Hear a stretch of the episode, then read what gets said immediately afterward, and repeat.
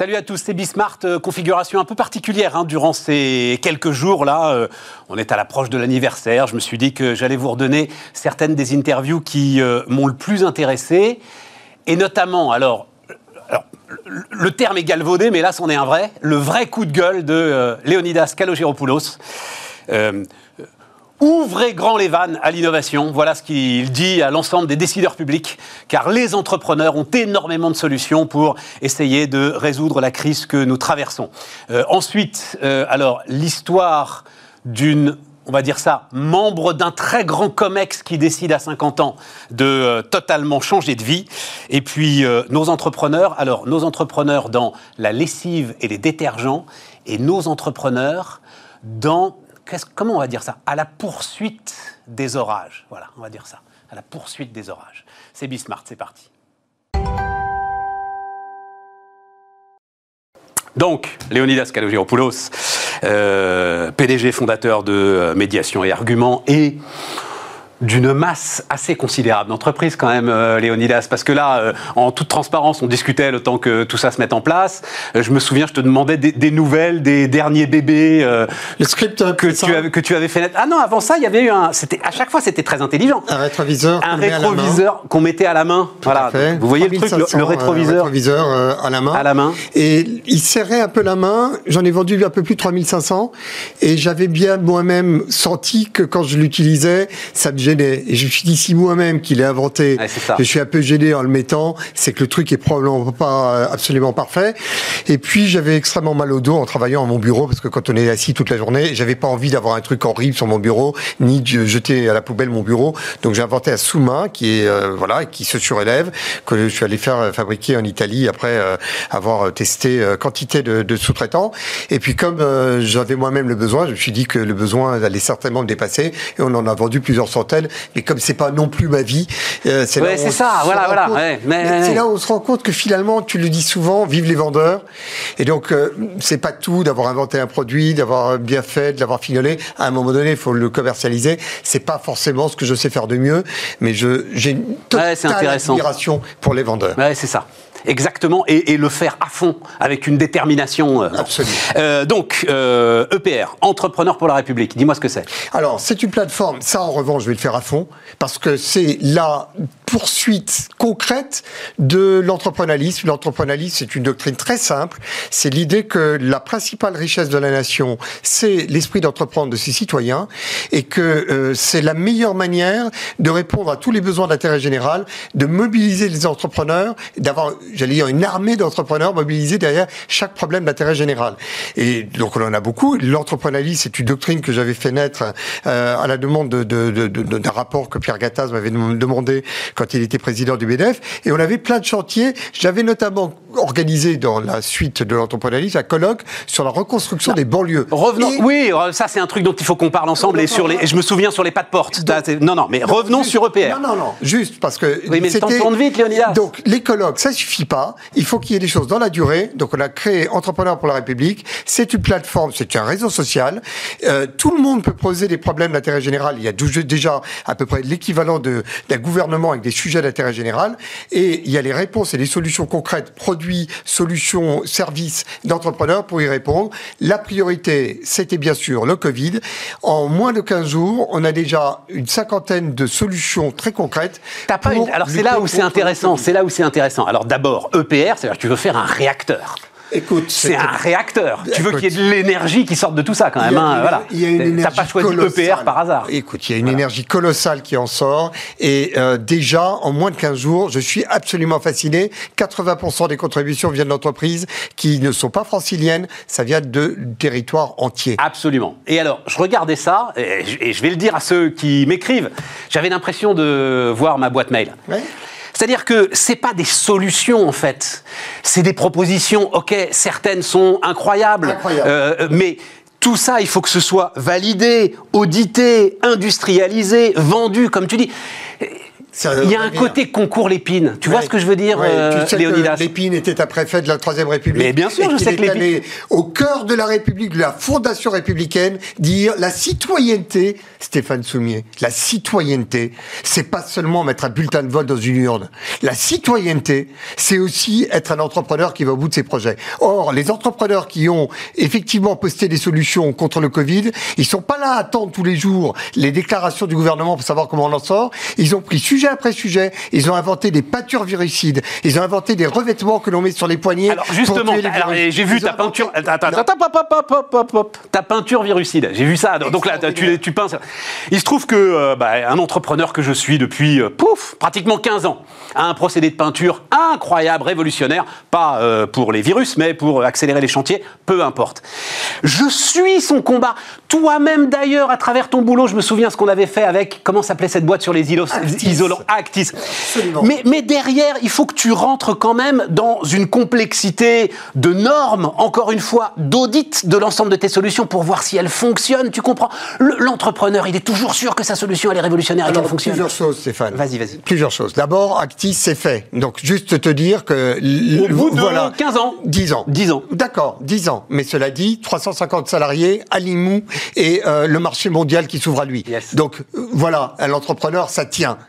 Ensuite, concernant toutes les autres solutions qui sont là, qu'est-ce qu'ils demandent tous ces gens-là? Et pourquoi ils m'appellent au-delà de la plateforme? Ils m'appellent parce qu'ils essayent désespérément d'avoir un interlocuteur dans l'appareil d'État qui audite et valide l'efficacité de leurs produits. Et tu sais ce qu'on me répond, parce que c'est quand même fondamental. Qui on, Je ne donnerai pas les noms, mais on me répond... Non, mais on du va côté pas de l'État. Oui, du côté de l'État. On ne va pas les valider quand bien même il y a 50 euh, euh, solutions, parce qu'il faudrait un appel d'offres pour être certain de les avoir toutes. Première chose, est-ce qu'on a lancé un appel d'offres pour mobiliser les taxis de la Marne? C'est quand même intéressant. On est en guerre, soi-disant, et il y a des solutions, ils sont là, tout le monde les regarde en disant oui, elles sont probablement intéressantes, mais avant de les tester, il faudra avoir un appel d'offres, et il faut attendre la deuxième réponse qui m'a été donnée, parce qu'elles vont son pesant d'or. De toute manière, on ne les auditera pas et on les validera pas, parce que si on devait les tamponner et les expertiser et dire que c'est efficace, si jamais il y a un malade derrière, eh bien on emportera la responsabilité et la responsabilité de l'État pourrait être engagée. Donc il faut juste entendre quelque chose qui nous concerne tous. Nous sommes tous des entrepreneurs, nous sommes des citoyens. On a l'amour de notre pays chevillé au corps et nous sommes capables de le défendre. Si certaines de ces solutions, ne serait-ce que la moitié de cinquantaine de solutions qu'il y a sur la plateforme, fonctionnent, on est capable de réouvrir la totalité de l'économie française avant l'été. Ça, ça nous concerne tous. Eh bien, on est en train de chercher aujourd'hui même, et probablement on l'a trouvé avant la fin de la journée, les laboratoires sont capables de les tester, de les valider et de faire en sorte qu'on les mette en œuvre.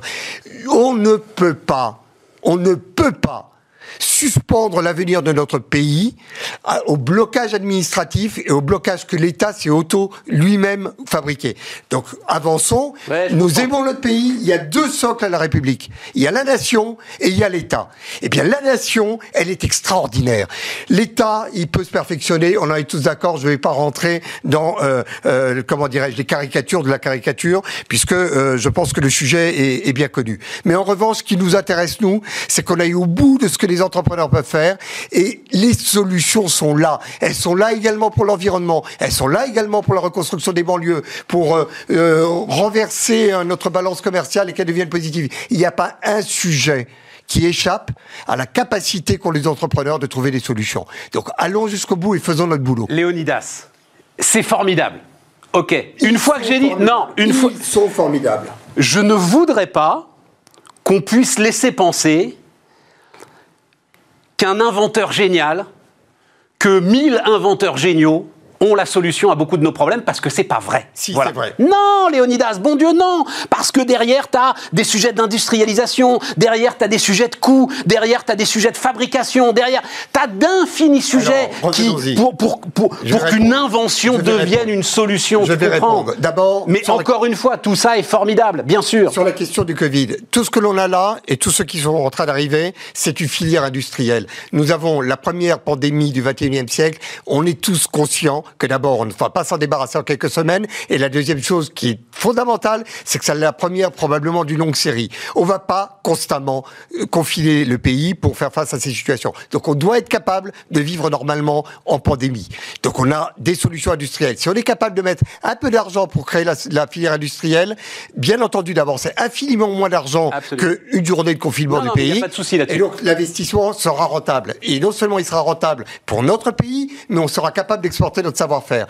Alors, qu'est-ce qu'il faut entendre? Il faut entendre que l'État est probablement un rôle à jouer, mais que l'État inutile bloque l'État nécessaire, que les administrations inutiles pénalisent les administrations nécessaires, mais dans le mot, dans tout ce qu'on dit là, il n'y a qu'une partie de l'État et une partie de l'administration sont nécessaires. À un moment donné, c'est très important que l'on puisse garantir l'efficacité d'une solution et probablement y donner un coup de pouce en termes d'investissement.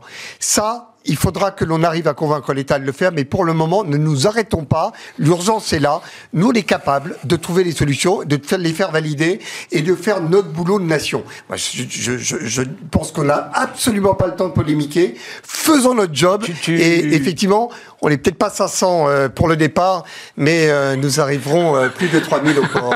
c'est de toi, l'État inutile bloque l'État nécessaire? Non, c'est Montesquieu qui dit que les lois ah, inutiles... Voilà, parce que... Non, je, il parle des lois. Il dit que les lois inutiles les lois pénalisent les lois nécessaires, affaiblissent les lois nécessaires, mais Montesquieu assisterait à, comment dirais-je, une, une année de nos activités étatiques et publiques, et il dirait que l'État euh, inutile bloque l'État nécessaire, que les administrations inutiles bloquent les, les administrations nécessaires. Mais ce qui est très important, c'est qu'il y a quand même un rôle de l'État. La seule question qui se vaille aujourd'hui, c'est est-ce que la nation est là uniquement pour rémunérer et financer un État qui nous pose un problème, ou est-ce que l'État est supposé être là au service de la nation? Léonidas. Tu as compris que j'optais pour la deuxième voie. Demain, il y a euh, un sociologue qui euh, va venir. Il s'appelle Michel Oferlé. Il a écrit, alors c'est un vrai bouquin de sociologie, attention, hein, ardu à lire. Hein.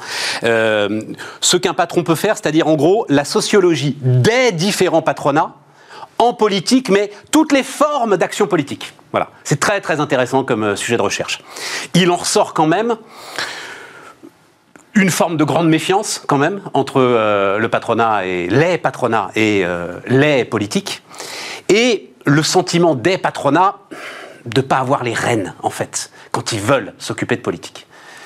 C'est une manière d'avoir les rênes, ce que tu nous décris là, mais il nous reste une grosse minute. Hein, on, on, va dire l'essentiel en moins d'une minute. La citoyenneté, Stéphane Soumier, c'est l'esprit d'entreprise. C'est de dire quoi? Qu'est-ce que c'est un entrepreneur? On le sait ici mieux que nulle part ailleurs. C'est quelqu'un qui dit j'ai un problème devant moi, je vais le prendre en main. Je vais en faire mon sujet matin, midi, soir. C'est la meilleure promesse d'arriver à des solutions et c'est l'élément probablement le plus fondamental qu'il y a dans la société du mérite plutôt que la société des privilèges, c'est-à-dire ce qui a la naissance de la nation française. C'est notre identité nationale, c'est la plus grande richesse du pays. Tu sais comme moi qu'il y a 850 000 jeunes qui se lancent dans l'entrepreneuriat tous les ans, jeunes. jeunes ou pas jeunes, et toi et moi, nous en sommes les témoins, et qui se lancent dans l'entrepreneuriat tous les ans. C'est la meilleure promesse de la richesse de pays, c'est la grandeur de la France, et je veux que l'on cesse de penser que la France, c'est uniquement son État. La France, c'est ses citoyens, c'est la richesse de son esprit d'entreprise, et le pays est extraordinaire, Stéphane. Et ça, c'est ce qui fait que nous nous battons pour notre pays et que Entrepreneurs pour la République, ça ne va pas marcher sur les plates-bandes de l'État. L'État, c'est l'État. Mais nous, il faut qu'on pousse la citoyenneté, le territoire de la citoyenneté jusqu'à ses confins et ses frontières. C'est ce que nous allons faire sur tous les sujets. Léonidas, je vais, je vais, je vais découper les punchlines de cette interview, puis je vais en faire les slogans de Bismarck parce que je crois que tu es sans lui qui en parle le mieux, en fait. voilà. je suis ici heureux et ici, je me sens chez moi.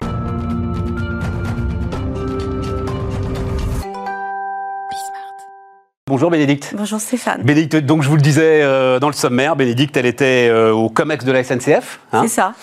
Euh, en charge du Transilien par exemple. On avait parlé ensemble de la gare de Clamart. Je me souviens très bien. je me suis douté que vous habitiez à Clamart, que peut-être qu'il y avait des trucs avec la gare de Clamart. Et c'était un casse-tête, la gare de Clamart. Il y avait le Grand Paris, le TGV, le J'ai noté que vous aviez interviewé le président de la Société du Grand Paris, donc vous avez sans doute eu des retours. Deux heures avant qu'il se fasse virer. Le pauvre. Drôle d'histoire. Hein. Et je ne sais pas d'ailleurs s'il était au courant au moment de l'interview. C'est une formidable. Alors allez voir ça. Formidable interview. On a parlé de tas de choses absolument passionnantes. Euh, et donc, euh, Comex, en charge du Transilien. C'est quand on est en charge du Transilien, on manage combien de personnes, euh, Bénédicte? On va dire, grosso modo, 50 000 personnes. 50 000 personnes. Il y en a qui sont en direct, d'autres qui sont en indirect. Mais surtout, on a la responsabilité de 3 millions de voyageurs tous les jours et euh, ça représente presque dix fois le trafic du TGV. On n'en a pas conscience. Et puis c'est des, des, gens donc, qui ont besoin du train pour aller bosser. Et euh, on ne peut pas dire que ce soit super rigolo tous les jours. Pourquoi, pourquoi tu, à un moment tu dis j'en ai marre? Alors si, tu le racontes très très bien d'ailleurs. tu dis, euh, ah oui, oui, ben oui, parce que cette histoire, elle va tous vous intéresser, les amis, si vous avez, alors pardon, on va dire autour de la cinquantaine, voilà, on va dire ça. Très gentil. C'est-à-dire qu'il y a réorganisation de pouvoir au sein de la SNCF, et tu te rends compte que tu vas être placardisé. Ouais, je me dis. Je, me dis qu'en fait, on va prendre beaucoup d'égards avec moi, parce que j'ai fait pas mal de choses euh, dans ma vie à la SNCF, mais que je vais me retrouver avec des trucs euh, très inintéressants à faire. Et surtout, je vais perdre mon énergie, mon enthousiasme. Et je pense que les dirigeants qui perdent la niaque, c'est des poisons pour les entreprises. C'est des poisons pour les collaborateurs. Et je me souviens jeune avoir vu ça. Et je me suis rappelé de m'être dit jamais, jamais. Et donc, quand je sens que ça va m'arriver, euh, je, enfin, je me tire, pour dire les choses de manière crue. Je me tire et, euh, et du coup, partant, j'avais pas vraiment de plan organisé. Je me dis, qu'est-ce que tu aurais voulu faire dans tes rêves les plus fous, puisque finalement, l'occasion t'est donnée. Et donc, j'ai pas cherché un boulot pareil, parce que je pense que j'aurais eu du chagrin, en fait. J'ai eu du chagrin quand même de quitter la SNCF. Ouais, tu peux pas refaire, tu peux pas aller chez, j'en sais rien, Keolis, euh, voilà, ou chez, enfin. Euh, en fait, Keolis aurait pu parce que c'est le groupe SNCF, mais quand même, j'aurais pas pu refaire une Transdev, autre. Voilà, j'aurais pas pu. Mais malgré toute l'amitié que j'ai pour les gens de Transdev. Ouais, non, mais je comprends ça. J'avais, je m'étais dit, il faut vraiment faire autre chose. Et quitte à faire autre chose, faisons un truc qui fait rêver, qui, enfin, et voilà. Et alors, Bon, comme tous les dirigeants, je m'étais fait mon petit safari en Silicon Valley pour découvrir le monde des startups. Mes enfants y travaillaient. Et je me suis dit, mais en fait, c'est ton tour, ma fille, c'est à toi d'y aller. Voilà. Et donc, j'ai eu très envie de ça. J'allais dire quoi qu'il en coûte. Et tu rentres dans une start-up. Je vais, je vais te lire. Alors que je vais lire le truc, euh, les amis, parce que c'est écrit avec beaucoup d'humour.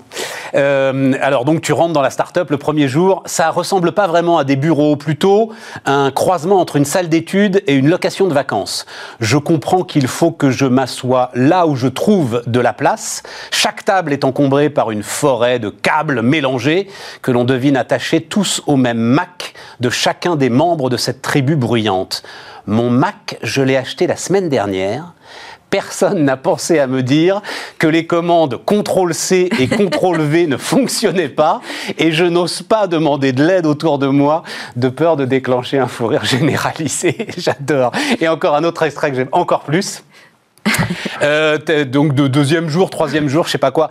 Quelqu'un peut me dire où est le départ courrier Ma question tournoie jusqu'à ce que Marcel, qui a fait un stage dans un grand groupe, comprenne de quoi il s'agit et m'indique le bureau de poste le plus proche. c'est un choc de culture totale. Oui, c'est un choc. Enfin, c'est trois chocs, à, vrai dire. Parce qu'il y a d'abord le choc grand groupe euh, start-up Ensuite, il y a le choc, euh, mon âge et les millennials, ils ont tous l'âge de mes gosses.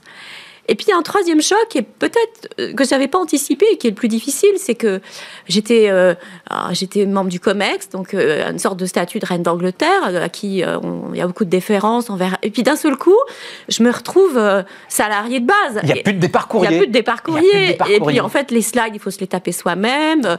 Et en fait, ce que je découvre, et je pense que c'est là que j'ai le plus grandi, où j'ai le plus appris, c'est que dans une vie professionnelle, au début, on fait les choses, ensuite on les fait faire. Ensuite, on apprend les pouvoirs d'influence. Et puis un jour, on s'aperçoit, comme ça m'est arrivé, qu'on ne sait plus rien faire du tout. C'est-à-dire ce que font les autres, on ne sait pas le faire.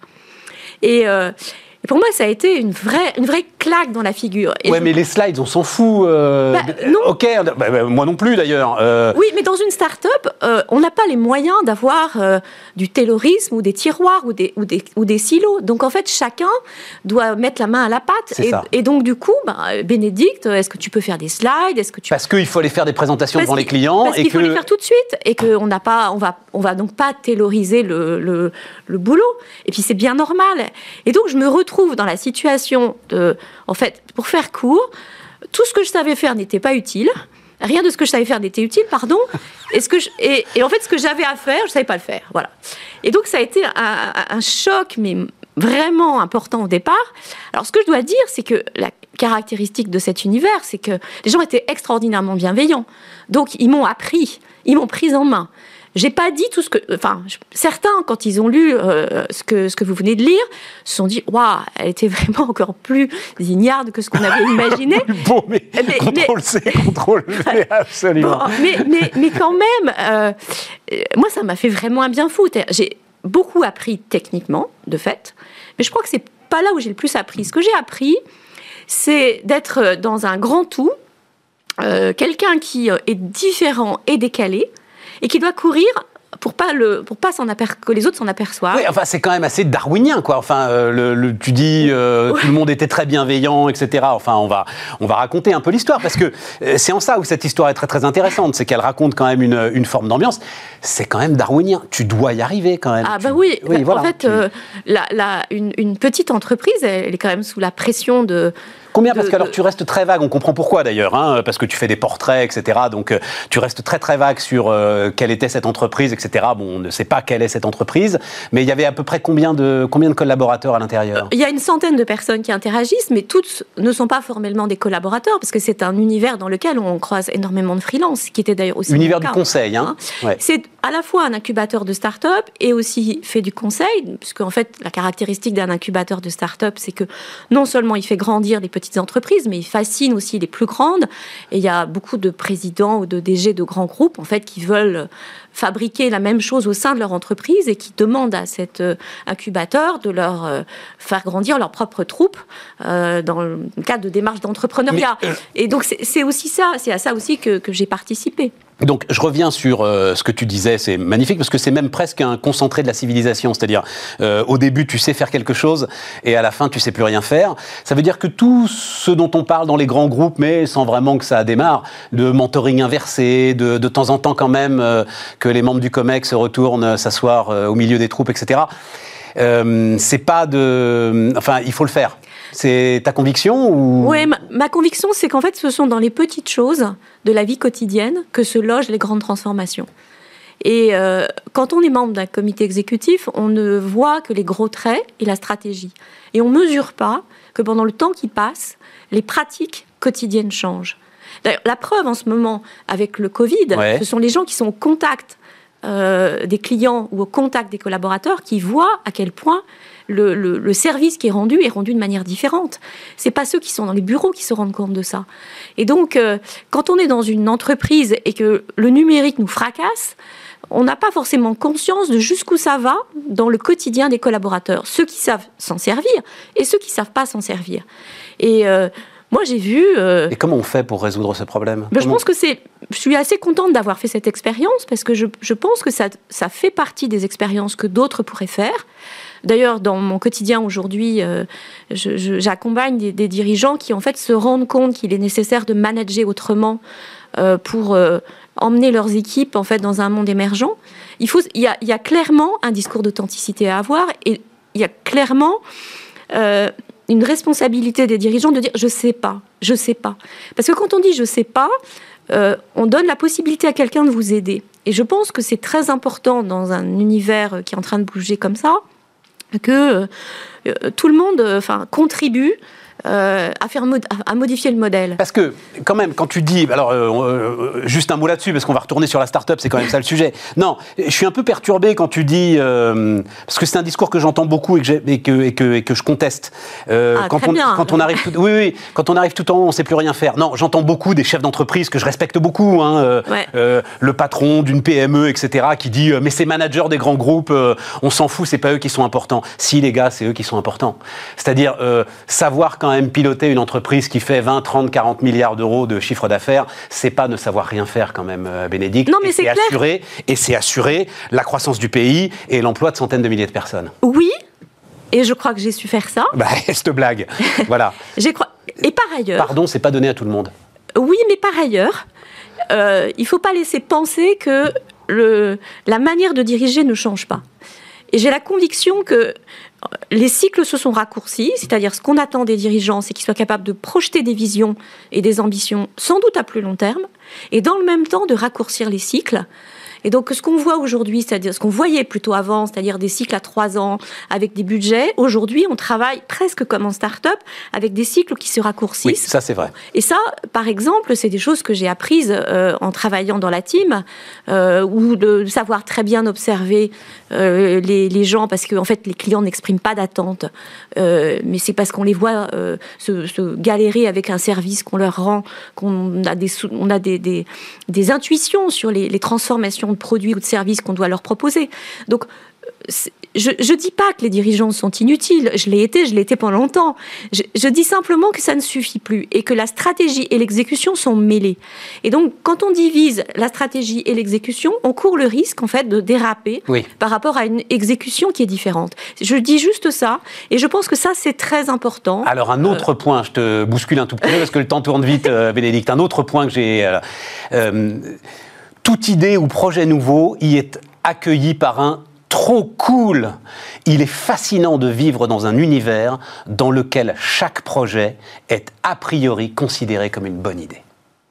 Ça, pour moi, ça a été exceptionnel. C'est formidable. De découvrir ça, de retrouver ça. Et je ne sais pas depuis combien d'années, je n'avais pas vraiment eu ça. C'est-à-dire, c'est vrai que j'ai passé ma vie à essayer d'embarquer des gens, à être peut-être parfois à surjouer l'enthousiasme, l'énergie. Sur des projets de transformation qui sont indispensables. Voilà. Et, là, euh, par défaut, tout est cool. Alors après, évidemment, parfois, il faut creuser. Et puis les bonnes idées, on sait que c'est 10% du boulot. Après, il faut mettre en œuvre l'idée. C'est ça qui compte. Hein.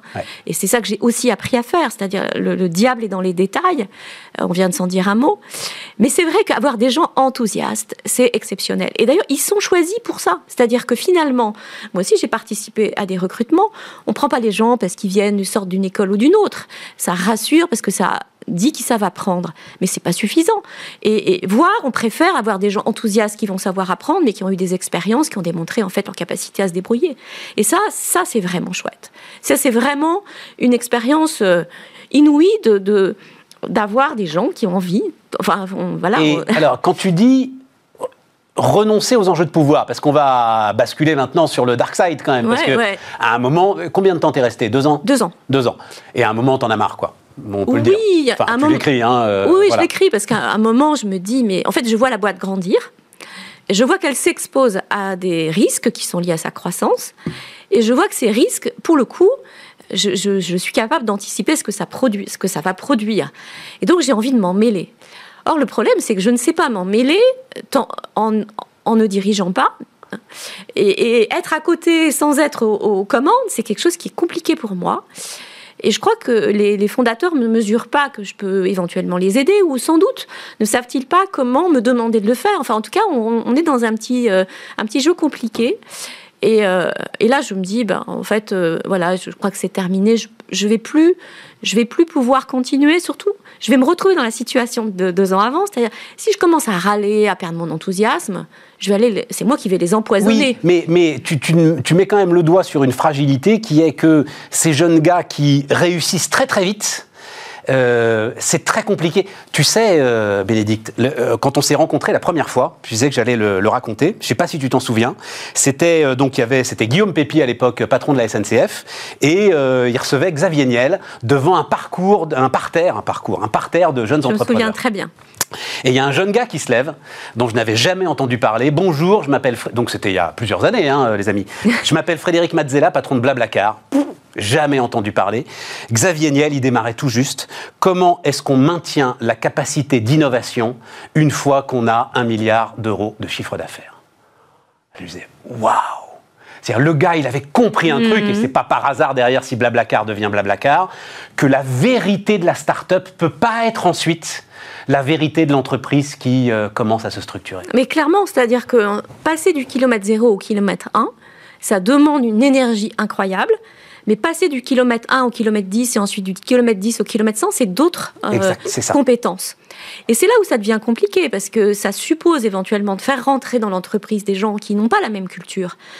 quelqu'un qui va venir d'un cabinet de stratégie, par exemple, pour mettre la compta au carré ou pour... ou un directeur général qui va diriger sa boîte comme un directeur général. Exactement. Et, qui, et qui, du coup, va frustrer les gens qui sont là depuis le début et qui auraient bien voulu grandir avec l'entreprise, ou bien qui va dans, ses, dans, dans, sa manière de faire abîmer euh, cette fameuse culture et cet enthousiasme natif de l'entreprise. Et, ce passage, euh, ce, cette transformation, ce passage d'une phase dans une autre, je trouve que c'est extrêmement critique et, euh, très, enfin, très intéressant. Et j'ai vraiment eu beaucoup de chance d'avoir vu tout ça de, depuis l'intérieur. Tu dis d'un mot que quand même l'égalité professionnelle, oui alors entreprise à mission, tout ça machin, oui ça, ils sont tous à fond dedans égalité professionnelle, pas sûr, voilà. Bah, c'est-à-dire, en fait, hein, euh. le, monde de la start-up, c'est un monde où on monte ses biscottos. Ouais. Hein. Euh, frontière ténue, alors c'est pas de toi ça, hein, mais j'ai noté ça, frontière ténue entre engagement total et management toxique. J'aime bien cette phrase. Mhm. Bah, en fait, le management n'a pas bonne presse, c'est-à-dire que... Euh, mais tu disais, on monte ses biscottos. On monte ses biscottos, et puis il y a cette espèce de fameuse phrase, fake it until you make it, c'est-à-dire fais semblant avant de savoir faire. Et ça, c'est quelque chose qui n'est pas très euh, qui est pas très féminin, c'est-à-dire que, enfin, ça, ça, ça, valorise plutôt des cultures masculines, des cultures guerrières, et euh, pour avoir beaucoup, beaucoup écouté les filles euh, dans, dans, cet univers, ce que j'ai constaté, c'est que ça les mettait mal à l'aise. Et donc, le risque, c'est d'avoir une répartition des rôles avec des rôles business confiés aux garçons, et puis les rôles soutien, support, RH, aux filles, c'est-à-dire la reproduction d'un modèle qu'on retrouve dans les grands groupes et qui est à nouveau à l'œuvre dans les startups sans forcément que quelqu'un s'en aperçoive. Et euh, j'ai beaucoup de j'ai beaucoup de, respect pour euh, un type qui s'appelle euh, Anthony Babkin, qui d'ailleurs a, a, lu mon livre avant les autres et qui a mis la gentillesse de mettre un petit mot. Euh, il dit le problème des, des startups, c'est qu'elles n'ont pas euh, le, de culture de la diversité. En fait, elles n'ont pas les moyens d'avoir une politique RH, et donc, euh, eh ben, elles sont, elles sont pas à l'image de la société. Et d'ailleurs, il n'y a que 2,4% dans les startups de personnel qui a plus de 55 ans. On va terminer avec une phrase, Bénédicte, qui pourrait être un slogan pour Bismarck. Peut-être que je te demanderai de nous le piquer un jour. Voilà. J'ai beaucoup d'admiration pour celles et ceux qui savent arracher au néant le projet qui deviendra leur entreprise. Ils méritent la fascination que l'on peut avoir pour eux. Ouais. ouais. Arracher au néant. C'est ça un entrepreneur. Absolument. Et on peut le, chapeau pour cette on peut leur donner euh, on peut leur faire un coup de chapeau en ce moment, on peut leur particulièrement. pour tout ça, absolument. ça s'appelle la team, les amis. Bénédicte Tillois, donc qui était notre invité sur Bismart.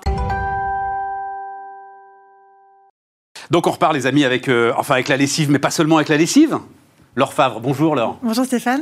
Euh, donc Laure, tu as travaillé 20 ans dans euh, ce que tu as. Alors, la détergence, je ne savais même pas que le mot existait, c'est-à-dire la lessive et l'ensemble des produits d'entretien. Ouais, c'est ça. Donc, pour, j'imagine, un géant.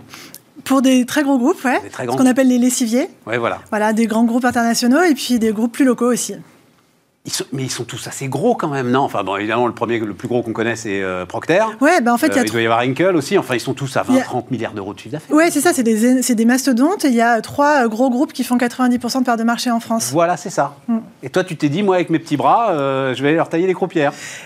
Bah ouais. non, mais j'adore. Mais non, mais c'est ça qui est formidable. En fait, euh, moi, ça fait 20 ans que je travaille dans, ces marchés. Et ça fait aussi 20 ans, euh, j'ai une formation de marketing. Ça fait 20 ans que j'ai l'occasion de parler avec des consommateurs qui me disent euh, ce qu'ils ont envie de consommer, leurs attentes, et puis de voir aussi l'évolution de la société.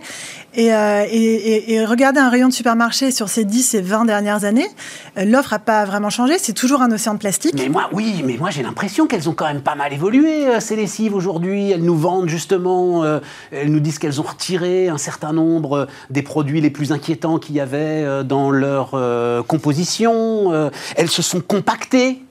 Alors, euh... Ce qui est peut-être d'ailleurs une, arnaque marketing, parce que j'ai l'impression que nous, on en met toujours autant dans le. Alors, il y, a deux choses. Il y, a, il y a une évolution, c'est vrai. Il y a, il y a des tentatives d'amélioration de l'offre, c'est certain. Euh, les formules s'améliorent, mais elles restent encore pour beaucoup. La, 90% de l'offre en rayon aujourd'hui euh, sur les lessives ou les produits d'entretien, c'est des offres qui peuvent contenir des matières controversées, donc qui sont les allergènes, les cancérogènes ou euh, des perturbateurs endocriniens. Est-ce que tu peux t'en Alors, ben, allons-y, parce que c'est l'une des questions. Quand je fais une lessive on va dire, moderne, responsable, durable, etc. est-ce que je peux me passer de l'ensemble de ces matières que tu dis controversées, euh, matières chimiques? Oui, alors c'est tout le travail qu'on fait avec Spring. Euh, c'est un travail qui est important, qui est, compliqué, parce que ça veut dire qu'il faut trouver des matières de substitution. Parce qu'il faut que ça lave quand même. Mais c'est le nerf de la guerre. On peut, euh, ça sert à rien de proposer un produit qui ne va pas remplir sa mission principale, qui est celle de, vraiment nettoyer. Donc la, la priorité, c'est d'avoir un produit qui soit aussi efficace que les produits standards du marché, et avec des matières qui sont plus vertueuses et meilleures pour la santé. Alors là, vous avez... J'arrive pas à l'ouvrir. Voilà, il y a un système de sécurité sur cette boîte? Ah, c'est incroyable Donc, alors, eh ben, on le dit d'un mot. Donc, en fait, on va recevoir la lessive. Euh, ouais. La proposition par la poste. C'est des produits qui sont. Attends, attends, attends. Tu vas nous raconter tout ça, marketing, marketing, mais on va la recevoir par la poste. Donc, tu te dis, ou recevoir par la poste, quand même, des petites euh, balles de lessive, peut-être un peu dangereux. Il y a une sécurité en, en fait. Oui, alors on a travaillé euh, plus d'un an sur cette boîte.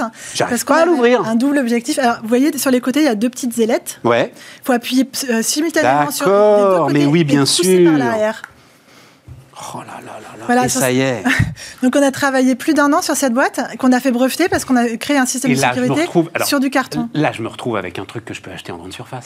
Euh, pas exactement le même parce que ça, cette lessive, elle est. Donc c'est une petite bulle, hein, euh, comme vous pouvez en trouver en grande surface. Je le dis parce qu'il y en a qui nous écoutent en podcast, à la radio, tout ça. C'est ce qu'on appelle les capsules euh, de lessive. donc c'est la lessive liquide qui est donc encapsulée. C'est la plus petite du marché. C'est même une innovation mondiale en fait. Elle fait 14 millilitres. Les capsules euh, standards qui existent en rayon, aujourd'hui, elles font entre 25 et 30 millilitres.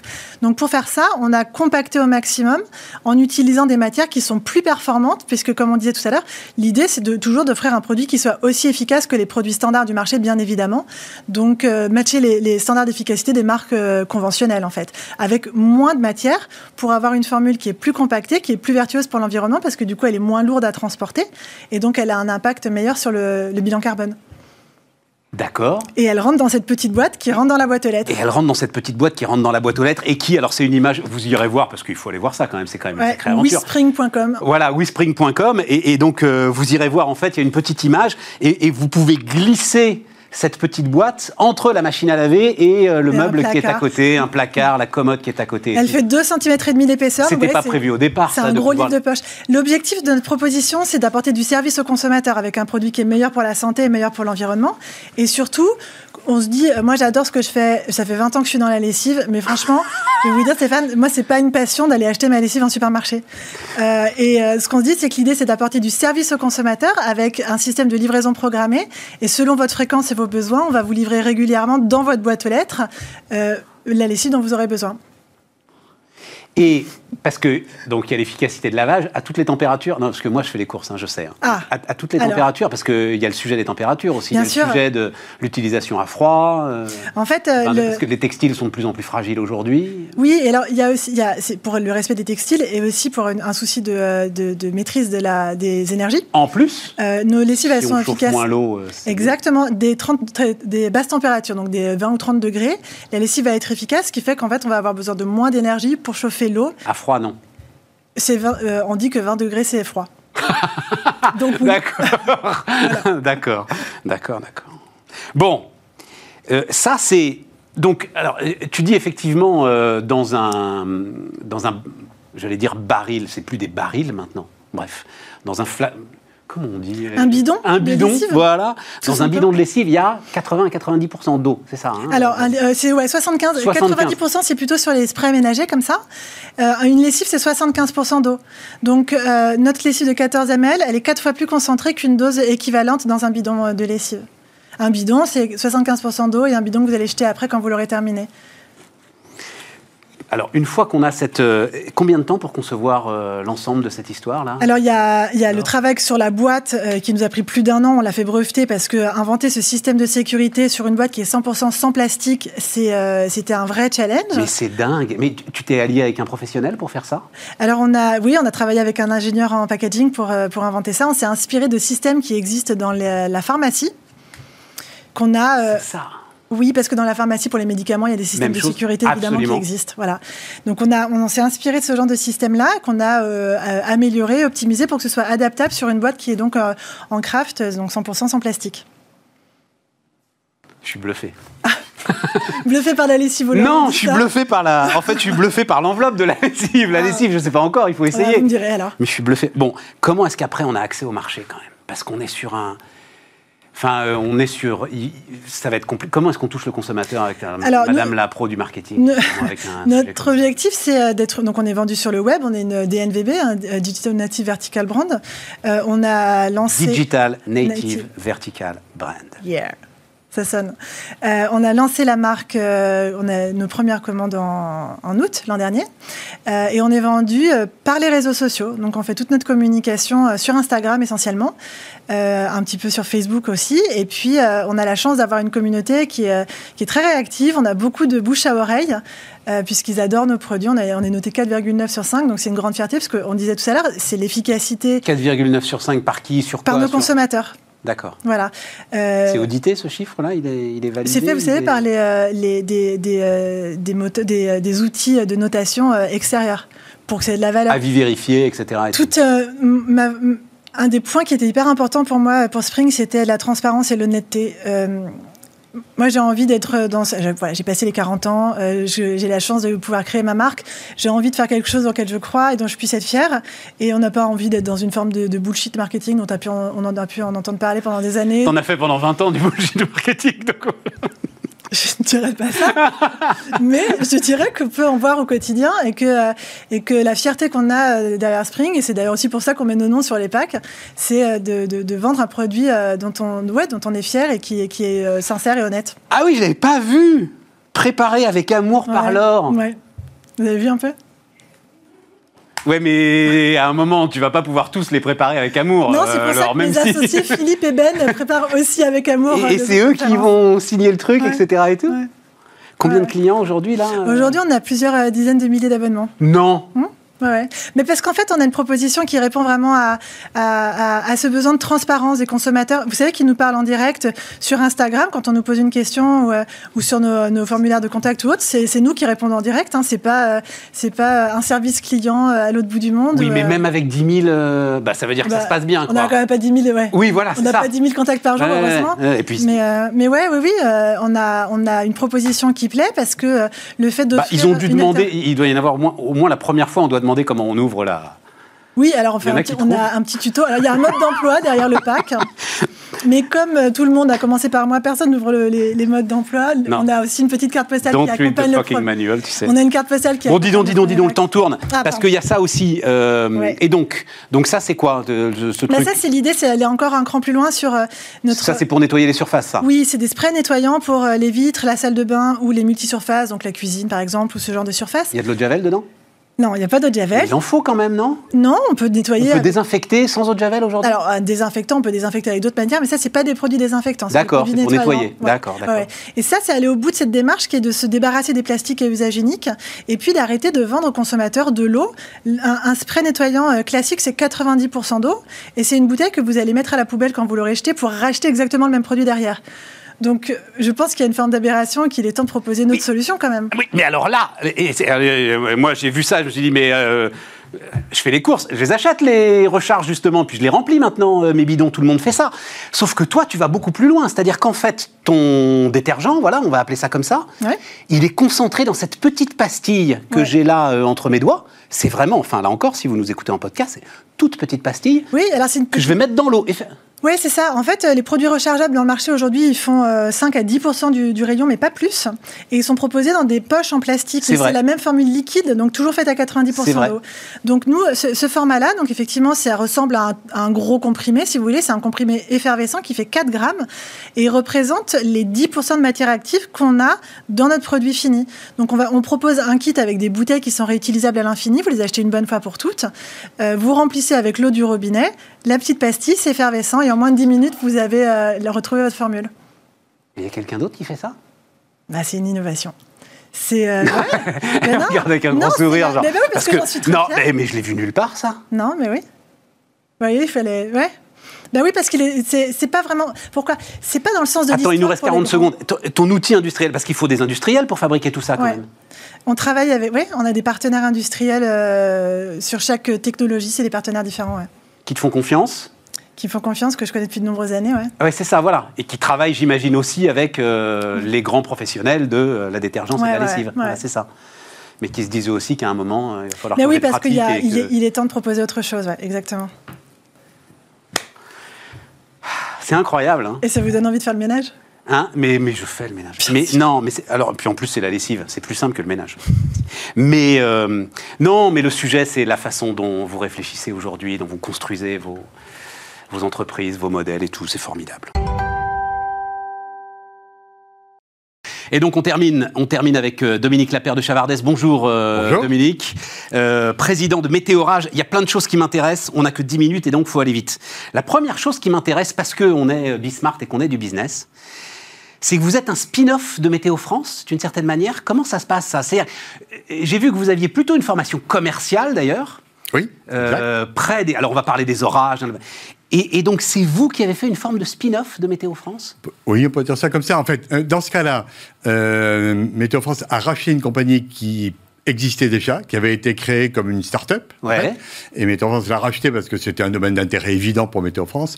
Et, c'est vrai que c'était la première fois que Météo France euh, avait une filiale que c'est une filiale, euh, donc, et, ça a donné envie d'en faire quelques-unes, euh, d'autres, dans des niches, et donc, euh, et, j'ai été l'acteur, en fait, pour tout dire, à Météo France, parce que je viens moi-même de Météo France. Mais oui. Et, donc, ça m'a donné envie, et j'ai été suivi par Météo France, de créer quelques, quelques filiales dont une qui, euh, qui s'appelle Predict Service, qui gère le risque inondation, une autre qui porte les savoir-faire euh, météo de français à l'international, Météo France International, euh, et on en avait créé une, mais qui, qui a ensuite évolué autrement, qu'on a créé avec Euronext, sur des produits financiers, en fait. Mais alors, je peux, je peux vous demander, Dominique, à ce moment-là, si je prends là Météorage, oui. c'est quand même une boîte qui fait aujourd'hui 4 millions d'euros de chiffre d'affaires. Oui. Sur, sur la structure du capital, Météo France garde une part du capital? Les deux tiers. Les deux tiers Les deux tiers du capital. Et un tiers, c'est le co-actionnaire qu'on a souhaité dès le départ, d'ailleurs, qui est l'industriel qui fabrique les capteurs, euh, puisque on est dans la haute technologie. C'est le finlandais, c'est ça hein? C'est ça. Voilà. C'est ça, qui au départ était un américain, et qui a été racheté. Donc, euh, en fait, la, technologie vient de l'université américaine, comme souvent euh, dans les hautes technologies. C'est l'université de Tucson, Arizona, euh, qui, a, créé une spin-off euh, industrielle, qui a développé ce savoir-faire et, qui, quelques temps après, a été racheté par le leader mondial de l'équipement météo, Vaisala, qui est finlandais, effectivement, qui est coté en bourse. Tucson, Arizona, où là, il doit y avoir des méga orages. Ah, c'est extraordinaire. Moi, du coup, j'y suis allé plusieurs fois. Ah oui, oui, il y a de quoi se faire peur.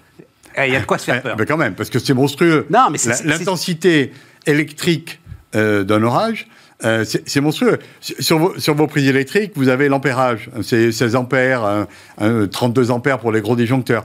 Un, coup de foudre, ça s'exprime en milliers d'ampères. Un petit coup de foudre, c'est 1000 ampères. Les très gros, c'est plusieurs centaines de milliers d'ampères. C'est monstrueux. Jamais on pourra récupérer cette énergie Non, euh, non. On, on, a essayé. Elle est trop erratique, en fait. Non. Donc euh, la réponse est non on peut s'en protéger, euh, on peut la prévenir, et c'est tout ce qu'on peut faire. Et on ne peut pas l'empêcher de tomber non plus. Non.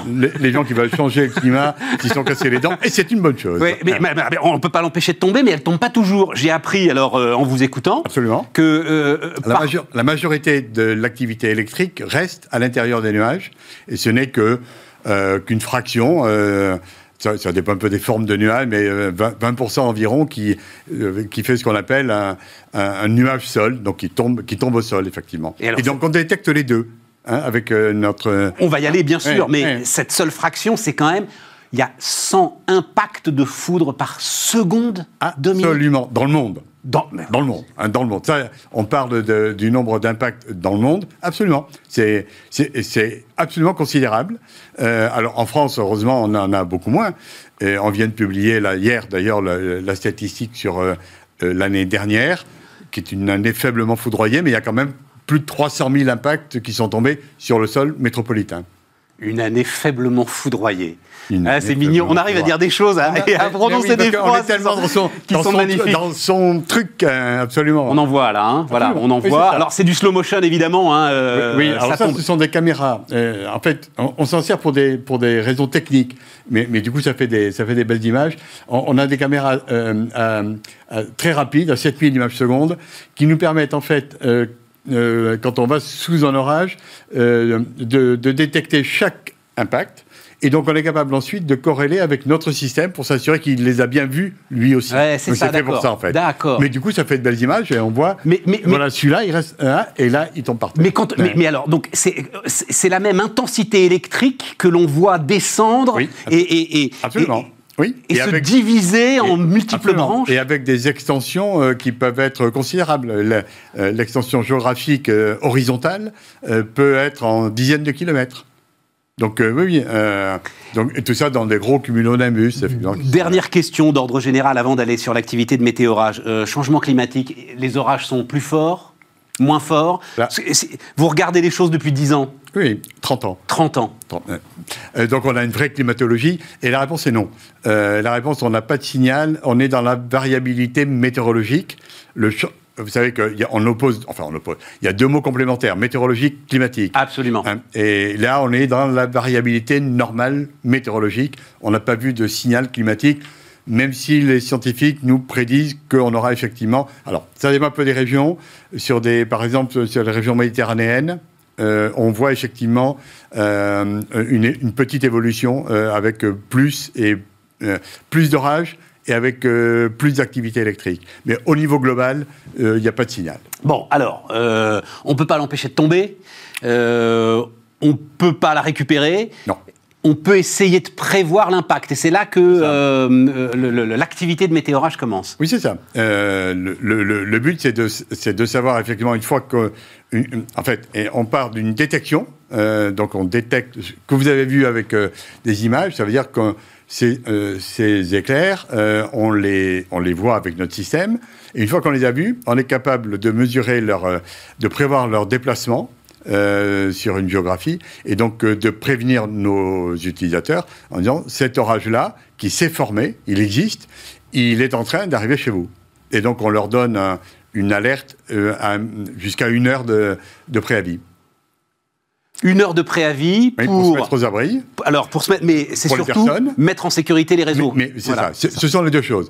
On n'a pas de raison d'être, mais pour autant, on, on s'est donné une mission qui est de protéger des vies, de sauver des vies, d'empêcher des accidents, et d'autre part, euh, de protéger des, euh, des, installations. Et donc, euh, nos utilisateurs, qui sont principalement des industriels, mettent en sécurité des installations, puisqu'en fait, les perturbations sont électriques. Le phénomène est électrique, électricité atmosphérique, et crée des perturbations électriques. Et des perturbations électriques chez un industriel, ça peut complètement euh, fiché en l'air une ligne de production. Hein, Évidemment, hein, bien sûr. Voilà. Donc, euh, donc le but, une fois qu'on est prévenu, c'est d'avoir des procédures de mise en sécurité de ces installations. Mais alors, pardon, encore une question totalement idiote, hein, euh, mais la, enfin, la mécanique, si j'ose dire, ça se passe comment?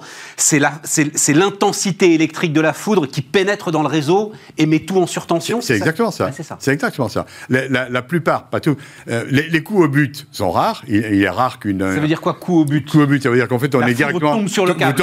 Voilà, c'est ça. Et, ou sur le nœud de réseau. C'est ça. Donc ça, c'est heureusement c'est rare. En revanche, elle, tombe quelque part sur le réseau euh, électrique et elle se propage tout au long du réseau. Euh, sur plusieurs dizaines de kilomètres. Et donc, quand vous êtes sur cette propagation et que vous êtes soit chez vous avec une box euh, qui saute, euh, soit un industriel avec une machine à commande numérique, il y a tout ça qui saute en fait. Hein. Et, ça se fait à la fois par les réseaux et, et, euh, également, mais ça, ça va moins loin, dans le sol. Donc ça se propage également dans le sol.